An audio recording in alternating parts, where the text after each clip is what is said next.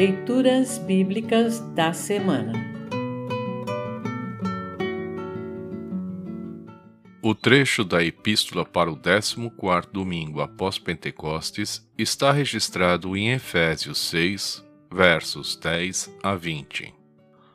Para compreender melhor este trecho, ouça esta breve introdução.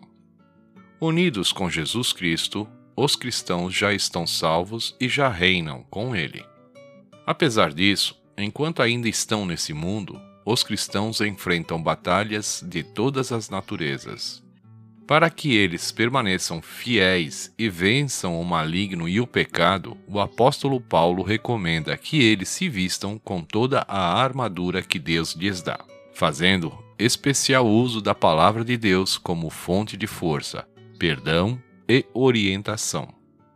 O apóstolo Paulo gosta de usar linguagem militar quando fala de luta dos cristãos contra o pecado. Romanos 13, 12 Segunda aos Coríntios 10, 4. Primeira aos Tessalonicenses 5, 8. As pessoas do tempo de Paulo compreendiam bem essa linguagem, pois havia soldados romanos por toda a parte. Cada um com a sua armadura, sempre prontos a cumprir o seu dever. Também os cristãos deveriam sempre usar a armadura de Deus. Ouça agora Efésios 6, versos 10 a 20. Efésios 6, 10 a 20. Título: A armadura do cristão.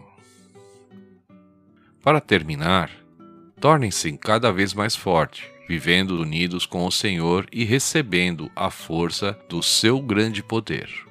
Vistam-se com toda a armadura que Deus dá a vocês, para ficarem firmes contra as armadilhas do diabo. Pois nós não estamos lutando contra seres humanos, mas contra as forças espirituais do mal que vivem nas alturas, isto é, os governos, as autoridades e os poderes que dominam completamente este mundo de escuridão.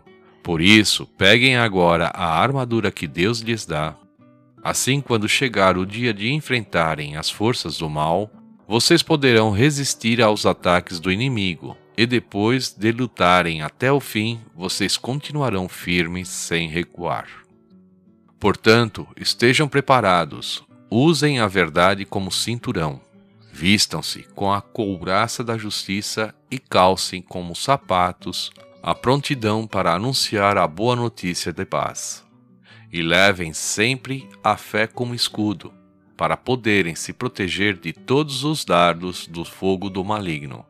Recebam a salvação como capacete e a palavra de Deus como a espada que o Espírito Santo lhes dá. Façam tudo isso orando a Deus e pedindo a ajuda dele. Orem sempre, guiados pelo Espírito de Deus.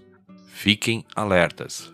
Não desanimem e orem sempre por todo o povo de Deus, e orem também por mim, a fim de que Deus me dê a mensagem certa para que, quando eu falar, fale com coragem e torne conhecido o segredo do Evangelho.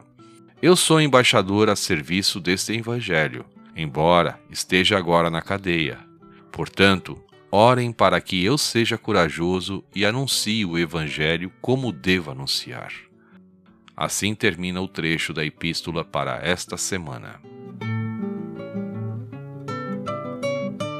Congregação Evangélica Luterana Redentor Congregar, Crescer e Servir.